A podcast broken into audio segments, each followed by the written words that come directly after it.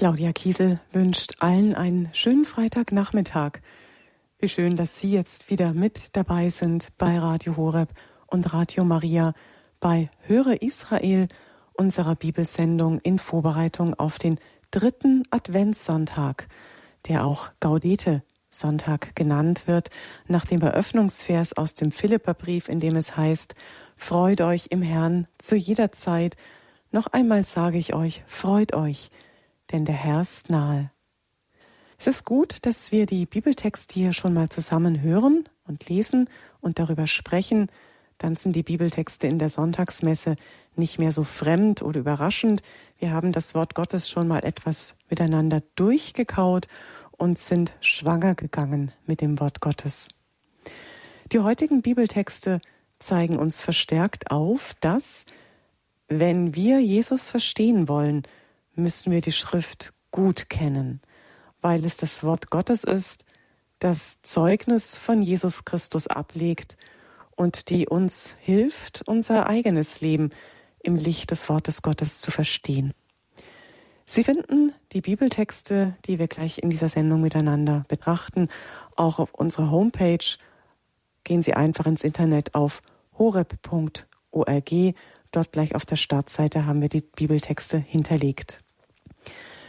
Mit jemandem, der sich jeden Tag bei einer persönlichen Lectio Divina, der täglichen Schriftlesung mit dem Wort Gottes lebt und daraus lebt, ist Pater Martin Baranowski. Er gehört zu den Legionären Christi, einer katholischen Bewegung, Kongregation und Pater Martin ist Regionalleiter des Regnum Christi. Das ist eine Apostolatsbewegung der Legionäre Christi, die im Dienst von Mensch und Kirche steht. Außerdem ist Pater Martin in der Jugendarbeit tätig und im ganzen Land unterwegs. Jetzt ist er uns telefonisch verbunden. Normalerweise sitzt er in Königstein, jetzt gerade von unterwegs. Schön, dass wir Sie wieder bei uns zu Gast haben. Herzlichen, herzlich willkommen, Pater Martin. Ja, vielen Dank. Der Gaudete Sonntag, mit dem kann ich mich gut identifizieren, weil er für mich immer wieder auch ein ganz besonderer Moment der Freude ist. Ich darf nämlich, ich durfte am einem Gaudete-Sonntag meine erste heilige Messe als Priester feiern. Äh, das war vor 13 Jahren und das war etwas Besonderes, weil am Gaudete-Sonntag das Messgewand rosa ist. Und da habe ich meine erste Messe in einem rosa Messgewand gefeiert und da ist für mich die Freude immer wieder auch ganz lebendig, weil ich gerne Priester bin, es auch jederzeit wieder werden würde und Gott für dieses Geschenk der Berufung danke. Wow. Ja, dann freuen wir uns mit Ihnen. Herzlichen Dank auch, dass Sie den Ruf angenommen haben und ihn so treu folgen und auch im Dienst für Gott so stehen, auch bei Radio Horeb. Herzlichen Dank, Pater Martin. Mit Pater Martin über die Bibeltexte sprechen, Fragen zu den Texten stellen. Das können Sie, nachdem wir alle drei Bibeltexte betrachtet haben. Dann sage ich Ihnen die Telefonnummer in dieser Sendung und Sie können dann hier im Studio anrufen. Vorbereitend auf das Lesen und Betrachten der Bibeltexte wollen wir jetzt zu Beginn miteinander beten, um den Heiligen Geist zu erlauben, durch das Wort Gottes in uns zu wirken. Im Namen des Vaters und des Sohnes und des Heiligen Geistes. Amen. Amen. Komm, Heiliger Geist, erfülle die Herzen deiner Gläubigen und entzünde in ihnen das Feuer deiner Liebe. Herr, du sendest aus deinen Geist und alles wird neu geschaffen, und du wirst das Angesicht der Erde erneuern. Lasset uns beten. Vater, du hast die Herzen deiner Gläubigen durch die Erleuchtung des Heiligen Geistes gelehrt. Gib, dass wir in diesem Geist erkennen, was recht ist und alle Zeit seinen Trost und seine Hilfe erfahren. Darum bitten wir durch Christus unseren Herrn. Amen. Amen. Gerade im Advent lassen wir uns auch von Maria an die Hand nehmen, dass sie uns in das Verständnis und die Liebe zum Wort Gottes einführt. Gegrüßet seist du, Maria, voll der Gnade, der Herr ist mit dir. Du bist gebenedeit unter den Frauen, und gebenedeit ist die Frucht deines Leibes, Jesus. Heilige, Heilige Maria, Maria, Mutter Gottes, Mutter Gottes, bitte für uns, bitte Sünder, für uns Sünder, jetzt und in der, in der Stunde, Stunde, unseres Todes. Unseres Todes. Amen. Amen.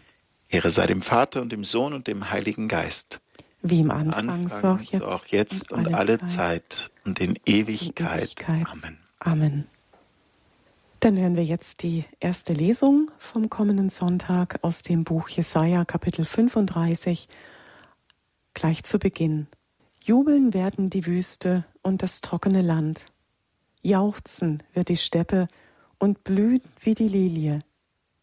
Sie wird prächtig blühen und sie wird jauchzen, ja jauchzen und frohlocken. Die Herrlichkeit des Libanon wurde ihr gegeben, die Pracht des Karmel und der Ebene Sharon. Sie werden die Herrlichkeit des Herrn sehen, die Pracht unseres Gottes. Stärkt die schlaffen Hände und festigt die wankenden Knie. Sagt den Verzagten, seid stark, fürchtet euch nicht, seht euer Gott. Die Rache kommt, die Vergeltung Gottes. Er selbst kommt und wird euch retten. Dann werden die Augen der Blinden aufgetan und die Ohren der Tauben werden geöffnet. Dann springt der Lahme wie ein Hirsch und die Zunge des Stummen frohlockt. Die vom Herrn Befreiten kehren zurück und kommen zum Zion mit Frohlocken. Ewige Freude ist auf ihren Häuptern.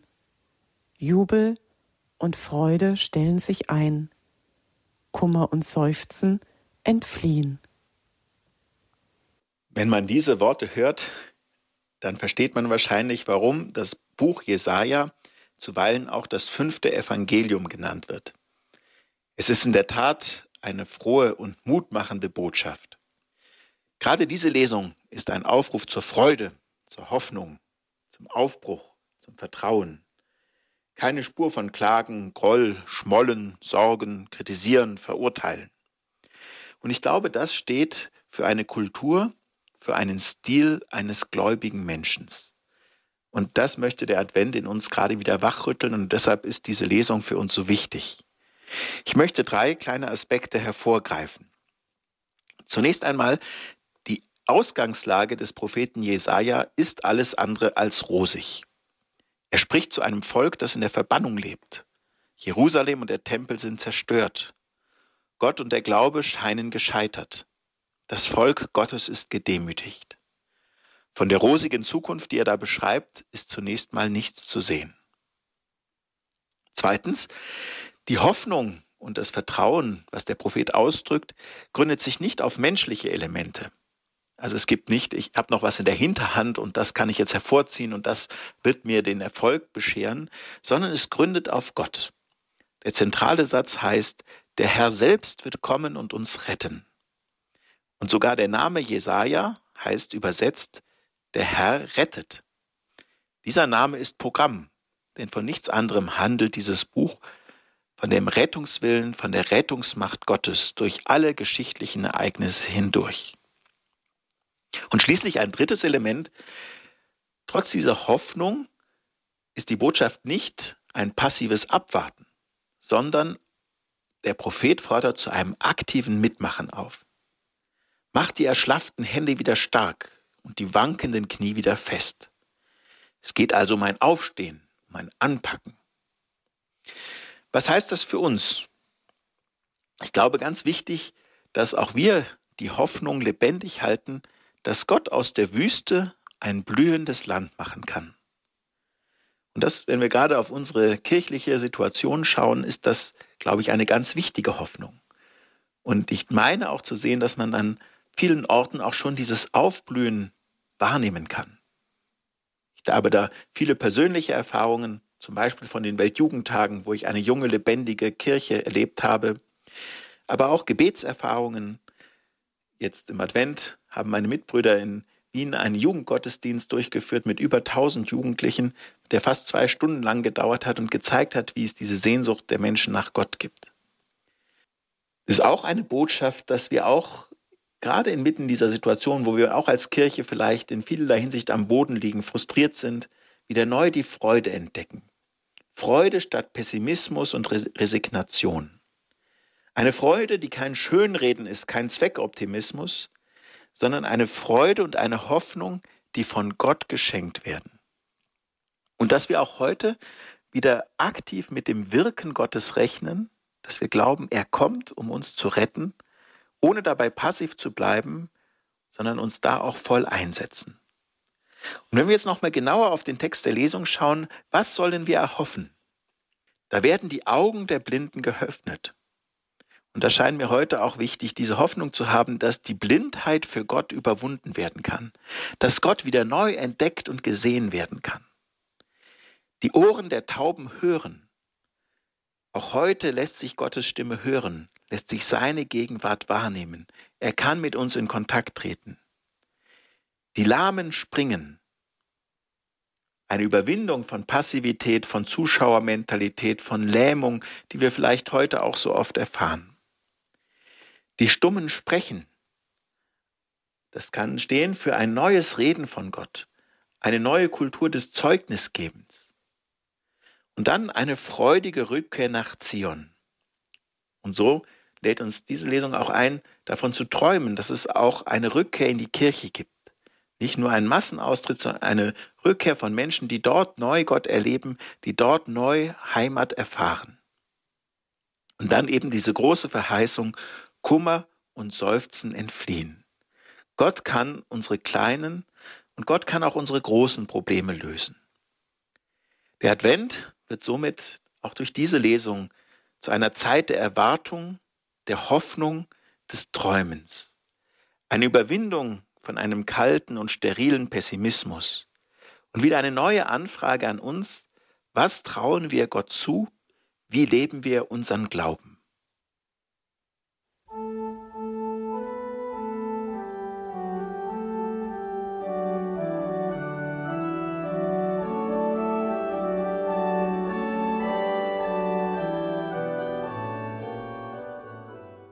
Sie hören Radio Horeb am Freitagnachmittag in unserer Sendung Höre Israel. Vorbereitung auf den Sonntag, auf den dritten Sonntag, Adventssonntag, den Gaudete-Sonntag. Wir lesen in dieser Sendung schon mal miteinander die zwei Lesungstexte und den Evangeliumstext, den Sie dann auch in der Sonntagsmesse hören werden und betrachten diese Texte etwas tiefer das tun wir heute mit Pater Martin Baranowski von den Legionären Christi. Jetzt hören wir die zweite Lesung aus dem Jakobusbrief im Kapitel 5, Jakobus 5, die Verse 7 bis 10. Schwestern und Brüder, haltet geduldig aus bis zur Ankunft des Herrn. Siehe, auch der Bauer wartet auf die kostbare Frucht der Erde, er wartet geduldig auf sie, bis Frühregen oder Spätregen fällt. Ebenso geduldig sollt auch ihr sein. Macht eure Herzen stark, denn die Ankunft des Herrn steht nahe bevor. Klagt nicht übereinander, Brüder und Schwestern, damit ihr nicht gerichtet werdet. Seht, der Richter steht schon vor der Tür. Brüder und Schwestern, im Leiden und in der Geduld nehmt euch die Propheten zum Vorbild, die im Namen des Herrn gesprochen haben. Nachdem in der ersten Lesung die Freude im Mittelpunkt stand, kommt hier in der zweiten Lesung nun ein zweites Element zur Geltung, nämlich die Geduld. Die Geduld ist für viele eine große Herausforderung. Ich muss gestehen, auch für mich, dass mein Gebet nicht selten auch lautet, lieber Gott, gib mir Geduld, aber bitte sofort. Und zweifelsohne ist in dieser zweiten Lesung Geduld das Schlüsselwort. Geduld mit Gott, Geduld mit den anderen, vielleicht auch manchmal Geduld mit mir selber. Und als Grundlage ist es, glaube ich, wichtig, die Geduld als eine Ausdrucksform der Liebe zu verstehen. Im Hohelied der Liebe im 1. Korintherbrief Kapitel 13 nennt sie Paulus als erste Eigenschaft der Liebe, aus der dann alle anderen Aspekte der Liebe kommen. Rein menschlich betrachtet hat die Geduld viele Facetten und auch viele Vorteile. Selbstkontrolle, Austrauer, Frustrationstoleranz, Resilienz. Wissenschaftler sind sich heute einig, Geduld ist ein wesentlicher Schlüssel für den Erfolg im Beruf und im Leben. Wer sich gedulden und spontanen Impulsen widerstehen kann, lebt meist gesünder und glücklicher. Und auch die Heilige Schrift bestätigt im Buch Jesus Sirach, der Geduldige hält aus bis zur rechten Zeit doch zuletzt wird ihn Freude beschenken. So könnte man sagen, gerade diese zweite Lesung ist auch dieser Puzzlestein für die Freude, die eben die Geduld ist. Und mir scheint ganz wichtig, bevor Gott von Menschen Geduld erwartet, ist er selbst geduldig mit ihnen. Die Heilige Schrift bezeugt immer wieder diese Geduld Gottes mit seinem Volk. Zum Beispiel im Buch Nehemia, viele Jahre hast du mit ihnen Geduld gehabt, hast sie gewarnt durch deinen Geist und deine Propheten. Und irgendwie kann sich, glaube ich, jeder von uns auch die Bitte des Schuldners im Evangelium zu eigen machen, der zahlungsunfähig war und dann bittet, hab Geduld mit mir. Gott gegenüber kann sich niemand auf seine Verdienste berufen. Und daher fordert uns der Apostel Paulus im zweiten Thessalonicher Brief auch auf, Geduld zu haben, die Geduld Gottes zu betrachten. Der Herr richte eure Herzen auf die Liebe Gottes aus und auf die Geduld Christi. Und oft erfordert eben auch der christliche Glaube Geduld, weil Gott meist zu einem anderen Zeitpunkt und auf eine andere Weise handelt, als ich mir das erwarte oder wünsche. Auch der Prophet Jesaja schreibt: Meine Gedanken sind nicht eure Gedanken und eure Wege sind nicht meine Wege. So hoch der Himmel über der Erde ist, so hoch erhaben sind meine Wege über eure Wege und meine Gedanken über eure Gedanken. Die Geduld des Glaubens verzichtet auf den Anspruch, dass Gott nach der eigenen Pfeife tanzt und lässt ihn wirklich Gott sein und so wirken, wie er es für richtig hält. Ja, man könnte sogar sagen, dass Atheismus letztlich immer eine Form von Ungeduld ist, welche die dem Glauben eigene Ungewissheit nicht aushält und eine Evidenz, eine Klarheit, eine Sicherheit fordert, welche die menschliche Fähigkeiten übersteigt. Der Glaube hingegen beinhaltet immer diese Geduld. Und diese Geduld hält auch das scheinbare Schweigen Gottes aus. Und in dieser Spannung leben wir immer wieder, dass wir wissen, wie wir das eben auch in der ersten Lesung gehört haben, Gott wird wirken, er ist nahe, er wird mir helfen, aber diese endgültige Offenbarung der Herrlichkeit, die steht noch aus. Als Christen wissen wir uns schon gerettet, aber noch nicht vollendet. Und in diesem Sinne ist das die christliche Geduld eine Hoffnung, die zwar bereits erfüllt ist, also kein sinnloses Warten auf etwas, aber dennoch eben sich nicht vollständig sicher immer zeigt. Und das ist eben in gewisser Weise genau der Advent. Der Advent drückt diese Geduld des christlichen Glaubens aus. Einerseits das freudige Wissen darum, dass Christus bereits in die Welt gekommen ist und sie erlöst hat. Aber andererseits auch die sehnsüchtige Erwartung, Maranatha, komm, Herr Jesus. Das Wissen darum, dass dieser Jesus am Ende der Zeiten wiederkommen wird. Und in diesem Spannungsfeld entwickelt sich das christliche Leben.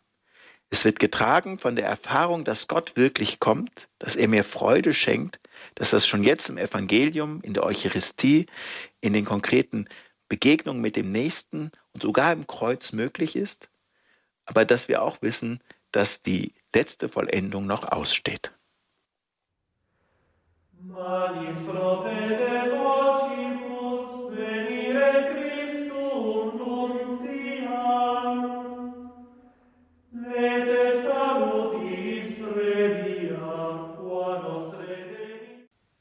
Magnus Prophete Vocibus, ein adventlicher Hymnus, in dem es heißt, die großen Stimmen des Propheten künden das Kommen Christi an, Vorbereitung der Freuden des Heiles, mit welcher uns die Gnade erlöst hat. Sie hören Höre Israel, unsere Vorbereitung auf den kommenden dritten Adventssonntag, den Gaudete-Sonntag. Wir kommen jetzt zum Evangelium vom kommenden Sonntag, das wir miteinander lesen und betrachten. Das Evangelium finden Sie in Matthäus, beim Evangelisten Matthäus, Kapitel 11, die Verse 2 bis 11. In jener Zeit hörte Johannes im Gefängnis von den Taten des Christus. Da schickte er seine Jünger zu ihm und ließ ihn fragen, Bist du der, der kommen soll, oder sollen wir auf einen anderen warten?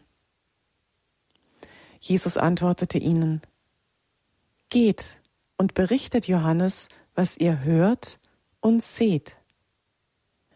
Blinde sehen wieder und Lahme gehen. Aussätzige werden rein und Taube hören. Tote stehen auf und Armen wird das Evangelium verkündet. Selig ist, wer an mir keinen Anstoß nimmt. Als sie gegangen waren, begann Jesus zu der Menge über Johannes zu reden. Was habt ihr denn sehen wollen, als ihr in die Wüste hinausgegangen seid? Ein Schilfrohr, das im Wind schwankt? Oder was habt ihr sehen wollen, als ihr hinausgegangen seid? Einen Mann in feiner Kleidung? Siehe, die fein gekleidet sind, findet man in den Palästen der Könige. Oder wozu seid ihr hinausgegangen? Um einen Propheten zu sehen? Ja, ich sage euch, sogar mehr als einen Propheten. Dieser ist es, von dem geschrieben steht. Siehe, ich sende meinen Boten vor dir her, der deinen Weg vor dir bahnen wird. Amen, ich sage euch, unter den von einer Frau geborenen ist kein größerer aufgetreten als Johannes der Täufer. Doch der Kleinste im Himmelreich ist größer als er. In diesem Evangelium werden die beiden Aspekte, die wir in den Lesungen gehört haben, zusammengesetzt und dann nochmal weitergeführt. Also einerseits die Verkündigung, die Verheißung der Freude, die Hoffnung auf das Wirken Gottes, der nahe ist, und andererseits dann die Geduld, die auch nötig ist, um eben auszuhalten, dass das eben nicht so kommt, wie man das vielleicht sich erwartet oder denkt. Und ich glaube, an keinem anderen wird das deutlicher als beim Johannes dem Täufer. Einerseits weiß er, glaubt er, verkündet er, der Messias ist gekommen. Und andererseits sitzt er im Gefängnis. Also größer kann man sich den Kontrast nicht vor, vorstellen. Selber gefangen zu sein, unter der Macht eines solchen kleinen Despoten zu, zu, zu leiden und andererseits zu wissen, das Heil der Messias ist da. Und so ist das auch in diesem Evangelium, dieser Kontrast. Blinde sehen, Lahme gehen, Aussätzige werden rein, Taube hören, Tote stehen auf, das Evangelium wird verkündet.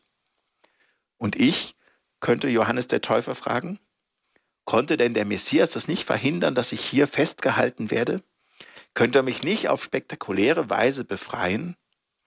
Ich habe doch das Gute getan und warum muss ich jetzt dafür leiden? Und ich glaube, das ist eine Spannung, die wir im Glauben immer wieder erfahren. Warum beschützt Gott seine Freunde nicht besser? Die ersten Christen, die in Rom von den Löwen gefressen wurden, hat uns das der Messias versprochen? Missionare, die mutig in die Welt hinausgezogen sind, um das Evangelium zu verkünden und dann auf grausame Weise zu Tode kommen? Hat das Gott gewollt? Oder viele gute Gläubige, die ein schweres Schicksal mit Krankheit oder anderen Schlägen erleiden? Kann Gott auf seine Freunde nicht besser aufpassen? Wenn er doch derjenige ist, der diese Freude, der dieses Heil bringt, warum zeigt er das nicht deutlicher?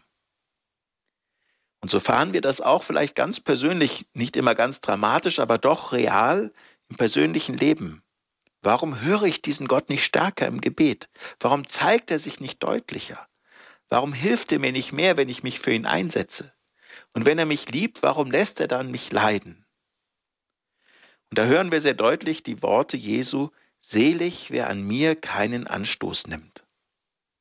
Und das ist in der Tat nicht immer einfach. Da kann man an seine Grenzen kommen, da kann man scheitern. Und ich glaube, ein ganz eine ganz wichtige Botschaft dieses Evangeliums lautet, der Erfolg, so wie ihn die Welt versteht, so wie wir ihn uns oft vorstellen, ist eben nicht immer ein Kennzeichen christlichen Lebens. Oder besser gesagt, es geht um einen Erfolg auf einer ganz anderen Ebene. Eben nicht unbedingt Anzahl von Mitgliedern, Teilnehmern, Zustimmung, Relevanz, sondern vielmehr Treue, Hingabe, Liebe auch im Verborgenen, Echtheit. Und das fällt uns oft schwer, weil wir doch alle gerne erfolgreich und anerkannt sein wollen. Aber der Weg Christi ist anders. Und in diesem Sinne ist Johannes der Täufer wirklich ein Vorläufer, weil er schon auch vorausdeutet, wie es Christus selber gehen wird. Christus, obwohl er Gott war, ohne jede Sünde, mit höchster Intelligenz, mit voller Liebe und ganzer Hingabe, musste jede Menge Misserfolge und Niederlagen einstecken. Und gerade da ist er der Emanuel, der Gott mit uns, der uns auf diese Weise helfen kann, besser zu verstehen, dass nicht immer alles perfekt funktionieren muss und dass Erfolg kein Thermometer für Richtigkeit ist. Und da lädt uns gerade der Advent ein, immer mehr Christus zum Maßstab und Kriterium zu machen. Und ich glaube, in diesem Sinne kann es helfen, mal einen Blick auf das Leben und Wirken Jesu zu werfen und zu sehen, was da alles schiefgelaufen ist. Das beginnt schon gleich zu Beginn in Bethlehem. In der Herberge war kein Platz für ihn. Kaum war er geboren, muss er nach Ägypten fliehen. Schon als, als Säugling wird ihm nach dem Leben getrachtet. Dann in seiner Heimat Nazareth nehmen sie Anstoß an ihm und lehnen ihn ab. Ja, seine eigenen Verwandten halten ihn für verrückt und wollen ihn mit Gewalt nach Hause bringen. Nach seiner eucharistischen Rede gehen viele seiner Jünger nicht mehr mit ihm und sagen, was er sagt, ist nicht zu ertragen. Und selbst als er seine Macht zeigt, zum Beispiel bei der Dämonenaustreibung in Gerasa, wird er gebeten, das Gebiet zu verlassen. Er hat mächtige Feinde, gerade auch in der führenden Schicht. Er kann seine Gegner zum Schweigen bringen, aber nicht überzeugen. Letztlich kann er nicht mal verhindern, dass einer seiner engsten Vertrauten ihn verrät. In einem samaritischen Dorf will man ihn nicht aufnehmen. Und selbst der Gehalte, der von der Macht Jesu profitiert hat, hält sich nicht an das Schweigegebot Jesu, sondern erzählt alles weiter. Von zehn geheilten Aussätzigen kommt nur einer zurück, um Dankbarkeit zu zeigen. Der reiche Jüngling geht enttäuscht weg. Vor der Auferweckung der Tochter des Jairus wird Jesus ausgelacht. Seine Jünger haben einen kleinen Glauben und können deshalb auch Wunder nicht vollbringen. Sie verstehen ihn oft nicht, aber trauen sich nicht, ihn zu fragen. Er wird beschuldigt, mit Hilfe von Dämonen seine Wunder zu wirken. Er und seine Anhänger werden aus der Synagoge ausgestoßen. Und dann wissen wir alle, das Leiden und der Tod am Kreuz bleiben ihm nicht erspart. Warum das alles? Warum auch diese lange Liste? Einfach um zu zeigen, dass Jesus uns einen Weg zeigt, der eine andere Art von Erfolg fortgibt. Der jüdische Religionsphilosoph Martin Buber hat einmal gesagt, Erfolg ist keiner der Namen Gottes. Und obwohl Jesus eigentlich immer wieder und auf ganz wesentliche Weise gescheitert ist, Niederlagen einstecken musste, scheitert er nicht. Am Ende kann Jesus sagen, es ist vollbracht. Und das ist vielleicht auch diese wichtige Botschaft des Advents. Wir leben diesen Advent in einer schwierigen Zeit für die Kirche, für die Welt, eine Zeit der Krisen, des Krieges, von vielen menschlichen und auch geistlichen Niederlagen. Und das könnte einen bedrückt machen und könnte sagen, ja, warum sollen wir in so einer Situation den, den, den Erlöser feiern? Einerseits merken wir immer dringender, wir brauchen ihn. Wir haben das nicht selber in der Hand, aber wir merken auch, eben, dass wir uns auf diesen Weg des Herrn einlassen müssen und dass dieser Weg auf die Weise Christi fruchtbar sein wird. Einen zweiten Aspekt möchte ich herausheben. Jesus fragt, als die Boten wieder äh, zu Johannes zurückgekehrt sind, was habt ihr denn sehen wollen? Wozu seid ihr hinausgegangen? Und das ist auch eine wichtige Frage für uns heute. Jesus beginnt in gewisser Weise sein Wirken mit der Frage nach der Sehnsucht. Und da können wir uns auch fragen, was suchen Menschen heute? Und heute vielleicht ganz konkret, was suchen Menschen, wenn sie viel Zeit in virtuellen Welten verbringen?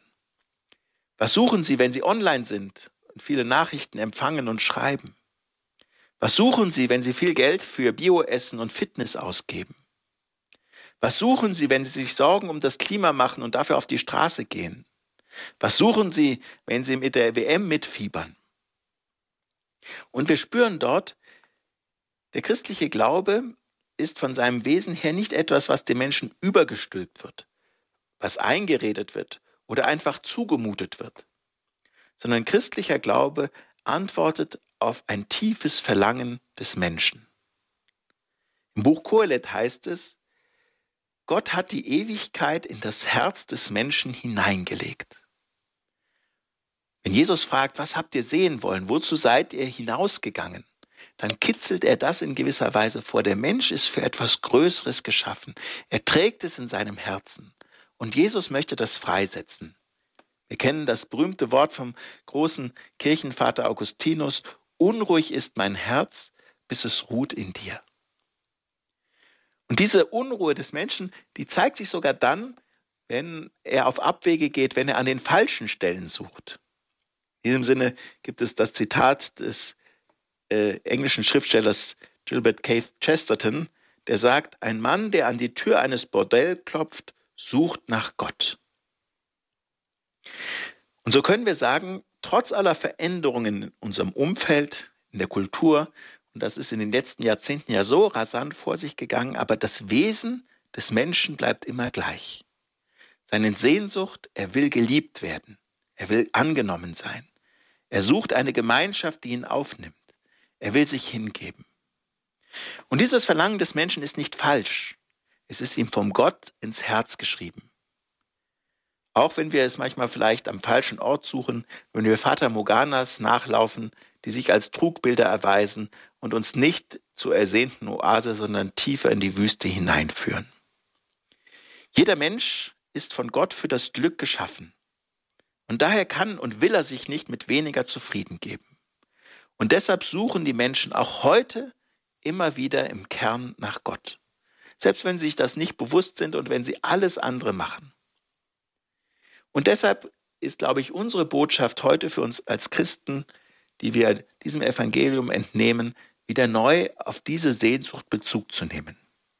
Es kann nicht darum gehen, einfach nur christlichen Glauben irgendwie zu erhalten, weil es so schön ist, dass eine gewisse Tradition weitergeht, sondern wir glauben, dass Christus auch und gerade dem heutigen Menschen etwas zu sagen hat, dass er heute sprechen kann, dass er heute heilen kann dass er den Weg des Menschen eine gute Zukunft bereitet und dass er auch die beste Option für ein Leben nach dem Tod ist. Wenn also heute am dritten Adventssonntag von der Freude die Rede ist, dann ist das nicht eine vorgeschriebene Freude, keine künstliche Freude, nicht einfach nur ein oberflächliches Strohfeuer, sondern wirklich eine tiefe Freude, zu der uns der Herr führen möchte. Diese Freude, die darin wurzelt, vom Gott, von Gott unendlich geliebt zu sein. Dass ich nicht abhängig bin von Anerkennung, von äußeren Erfolgen, dass ich nicht um ähm, Zustimmung betteln muss, sondern dass ich weiß, dass ich im Herrn verwurzelt bin, dass er der Ursprung meiner Freude ist und dass diese Freude mir niemand nehmen kann. Und diese Erfahrung, äh, das wünsche ich Ihnen, liebe Hörerinnen und Hörer von Radio Horeb, dass wir darin immer mehr reinwachsen und dass diese inmitten aller Schwierigkeiten und Krisen, die wir in der Kirche, in der großen Welt, aber auch im persönlichen Leben erfahren, dass das immer der feste Halt ist, auf den wir uns immer stützen können, dass das der Fels ist, auf den sich unser Leben gründet. Danke, Pater Martin. Soweit Gedanken zum Sonntagsevangelium, die haben wir jetzt als letztes gehört. Liebe Hörerinnen und Hörer, wie geht es Ihnen jetzt mit dem, was wir zusammen gelesen haben und die Ausführungen von Pater Martin Baranowski, die Sie gehört haben. Erzählen Sie uns, was sich jetzt so in Ihren Köpfen, in Ihren Herzen abspielt. Vielleicht gibt es auch noch Nachfragen. Wir können auch noch Themen gerne vertiefen.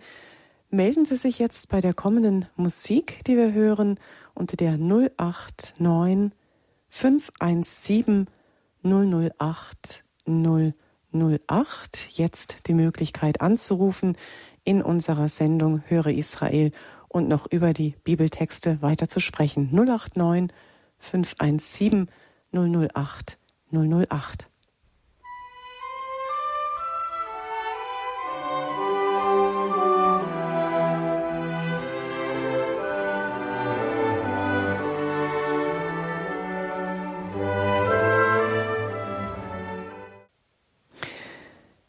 unserer Bibelsendung sprechen wir jetzt noch über die Bibeltexte, über die zwei Lesungstexte und den Evangeliumstext vom kommenden Sonntag, dem dritten Adventssonntag, Gaudete-Sonntag.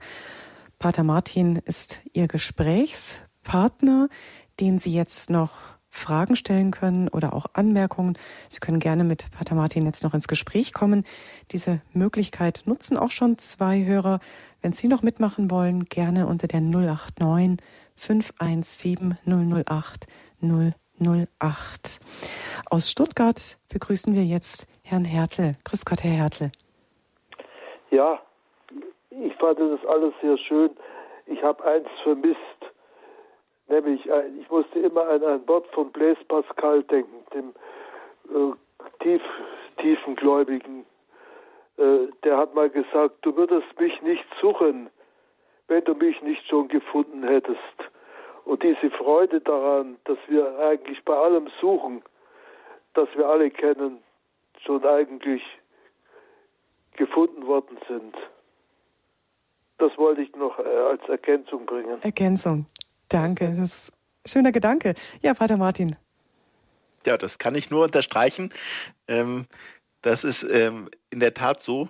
Das äh, habe ich auch in meinem eigenen Leben immer wieder erfahren, dass ich äh, immer auch zum Beispiel gerade bei meinem Berufungsweg gedacht habe, ich hätte Gott gesucht und ich hätte mich für ihn entschieden und ja, je mehr ich das dann reflektiere oder auch je mehr Zeit vergeht, wird mir bewusst, ja, eigentlich äh, hat er das alles gemacht. Und deshalb war mein Primizspruch auch, nicht ihr habt mich erwählt, sondern ich habe euch erwählt.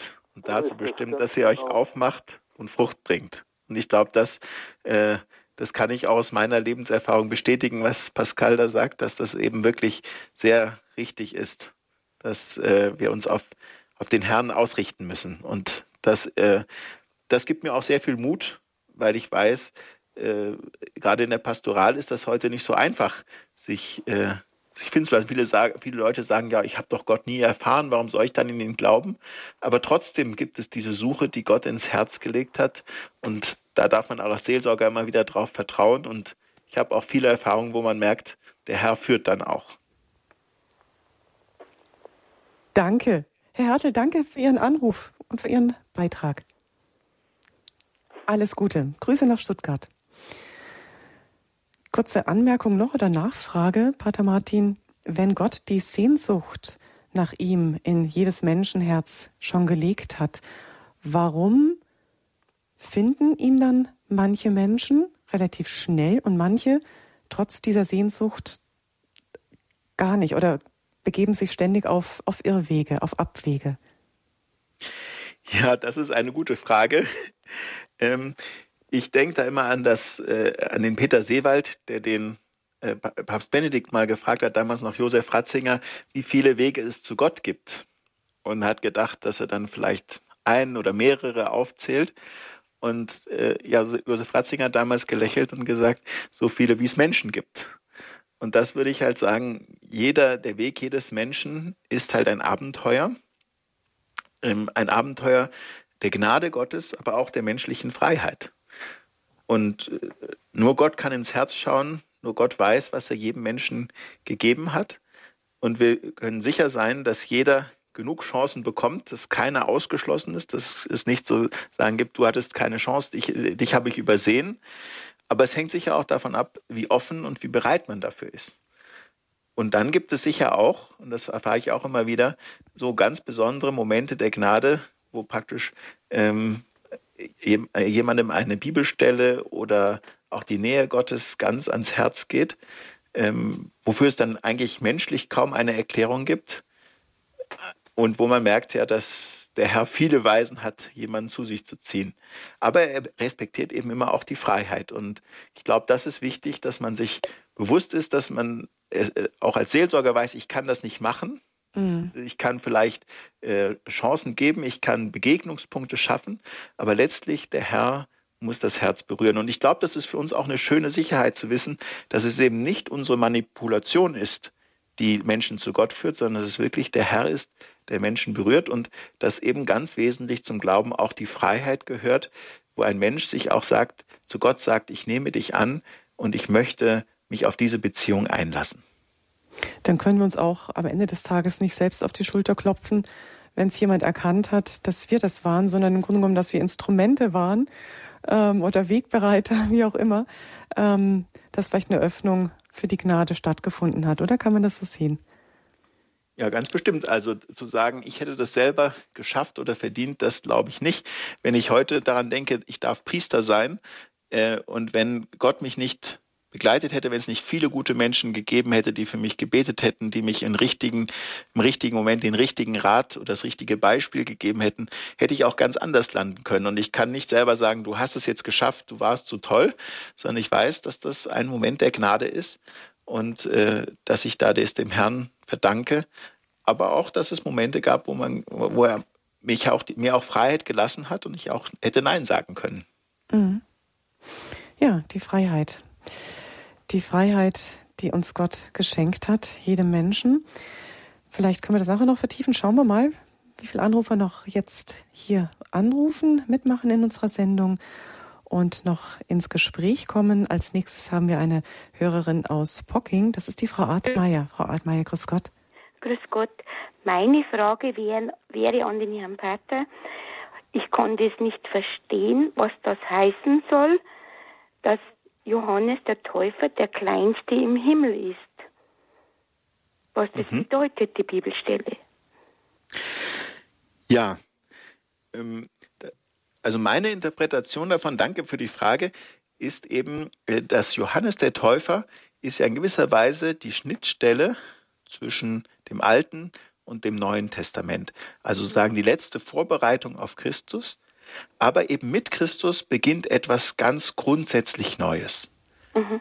Und Johannes steht ja dafür, eben, der ist ja äh, asketisch sehr stark, dass er ähm, in der Wüste lebt, mit äh, nur Kamelfell bekleidet ist, sich von wildem Honig ernährt mhm. und äh, in dem Sinne auch für die menschliche Anstrengung steht, also auch für die ganzes Bemühen des Alten Testamentes, das Gesetz zu halten, Gott treu zu sein und gerecht zu sein. Und man könnte sagen, Johannes hat das authentisch gelebt wie kaum ein anderer. Mhm. Und Jesus sagt, das ist alles gut und schön, also auch menschliche Größe, menschliche Leistung, menschliche Anstrengung, die dahinter steckt. Aber sozusagen das, was er bringt, das, was mit der Taufe kommt, ist nochmal etwas ganz fundamental anderes. Was eben nicht verdient werden kann, was, äh, was in keinem Vergleich zu dem steht, was man durch Leistung erbringen kann. Und das ist vielleicht auch das Tröstliche, dass sozusagen das, was uns von Gott geschenkt ist, viel mehr ist, als wir durch lange Arbeit uns selber verdienen können. Mhm. Das würde ich sagen, also da sehe ich ein bisschen diese, diese, dieses Spannungsfeld zwischen menschlicher Leistung und dem Geschenk der Gnade Gottes. Mhm. Dankeschön. Das freut mich aber jetzt, weil ja, da bin ich jetzt sehr positiv äh, ja, überrascht. Also, weil das habe ich gar nicht einordnen können.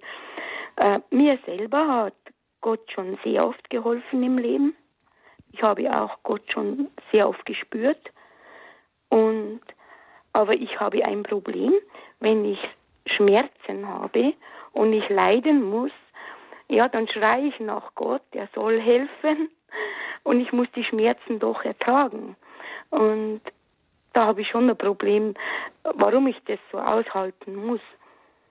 Ja, ja, das ist eine wirklich eine, eine gute Frage. Ich kann die gut verstehen, weil jetzt vor ein paar Tagen habe ich den zweiten Todestag von meinem Vater gefeiert, mhm. gefeiert oder äh, begangen. Gefeiert in gewisser Weise deswegen, weil er eben gerade in seinen letzten Lebensjahren auch von einer großen Krankheit geprägt war und gezeichnet war. Mhm. Und er war sein Leben lang auch ein frommer Mensch gewesen und hat eben genau, was sie jetzt auch zum Ausdruck gebracht gesagt hat, als dann die Leiden angefangen haben, hat er sich auch gefragt, ja lieber Gott, warum, warum lässt du das zu? Warum befreist du mich davon?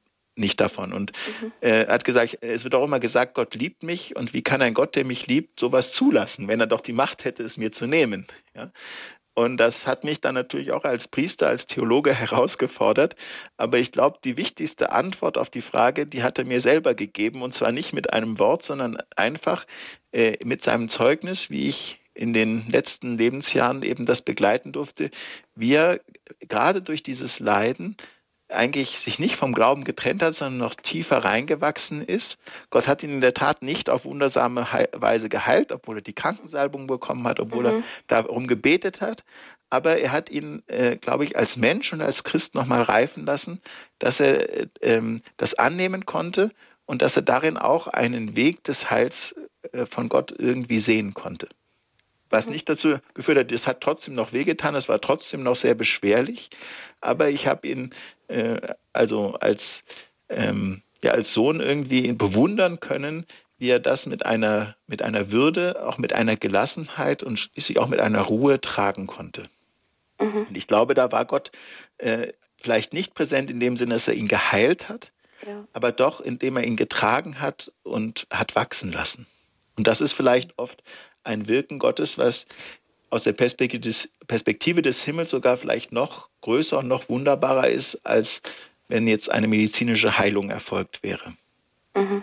Mhm. Aber ich weiß auch, dass sich das so einfach sagen lässt, wenn man das vielleicht bei anderen sieht, wenn man selber durchmacht, wenn man selber Schmerzen zu tragen hat, ist das natürlich ein Kreuz, äh, was nicht leicht ist.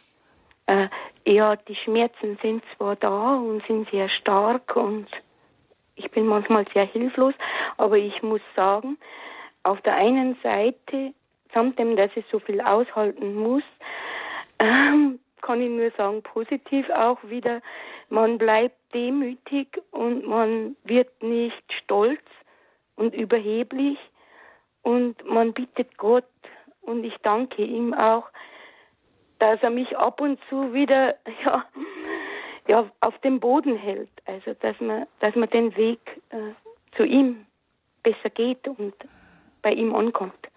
Oh. Ja. Danke, Frau Artmeier. Das ist wirklich ein starkes Zeugnis. Danke auch für Ihre Nachfrage und für das, was Sie uns über Ihr eigenes Leben erzählt haben, über die Art und Weise, wie Sie dann auch mit den Schmerzen umgehen, wie Sie das einordnen. Mhm. Herzlichen ja. Dank. Wir müssen diese Sendung jetzt langsam zu Ende bringen. Das war unsere Sendung Höre Israel, Vorbereitung auf den Sonntag, heute auf den dritten Adventssonntag.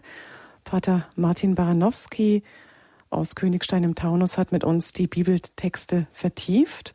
Am Sonntag, liebe Hörerinnen und Hörer, übertragen wir dann die Messe bei Radio Hore um 10 Uhr. Heilige Messe zum dritten Adventssonntag, zum Gaudete-Sonntag aus dem Kloster Waghäusel mit den Brüdern vom gemeinsamen Leben. Sie hören also da nochmal dann diese Texte, die wir heute schon miteinander betrachtet haben. Diese Sendung gibt's als CD beim Radio Horeb CD-Dienst oder auch als Podcast in der Radio Horeb Mediathek auf horeb.org im Internet zum Nachhören. Vielleicht kommen Sie auch am Sonntag mit anderen Kirchenbesuchern ins Gespräch. Dann könnten Sie auch hinweisen auf diese schöne Möglichkeit bei Radio Horeb, sich im Vorfeld schon immer jeden Freitagnachmittag live in dieser Sendung vorzubereiten auf die Sonntagsmesse. Ich danke Ihnen von Herzen für Ihre Mithilfe bei unserem gemeinsamen Auftrag der Verkündigung. Danke auch für jeden Euro Spende, mit dem Sie diesen Auftrag unseres Radios wertschätzen. Pater Martin darf ich jetzt gleich bitten, dass er uns noch den Segen mitgibt. Ihnen allen einen gesegneten dritten Adventssonntag. Das wünsche ich Ihnen schon mal. Allen Hörern von Radio Horeb. Mein Name ist Claudia Kiesel. Der Herr sei mit euch. Und mit deinem Geiste. Durch die Ausbreitung meiner priesterlichen Hände und durch Anrufung der allerseligsten Jungfrau Maria, euer Namenspatrone und alle Engel und Heiligen, segne euch gerade in diesem Advent auf dem Weg zu Weihnachten hin der allmächtige Gott, der Vater, der Sohn und der Heilige Geist. Amen. Amen. Gelobt sei Jesus Christus. In Ewigkeit. In Ewigkeit. Amen. Amen.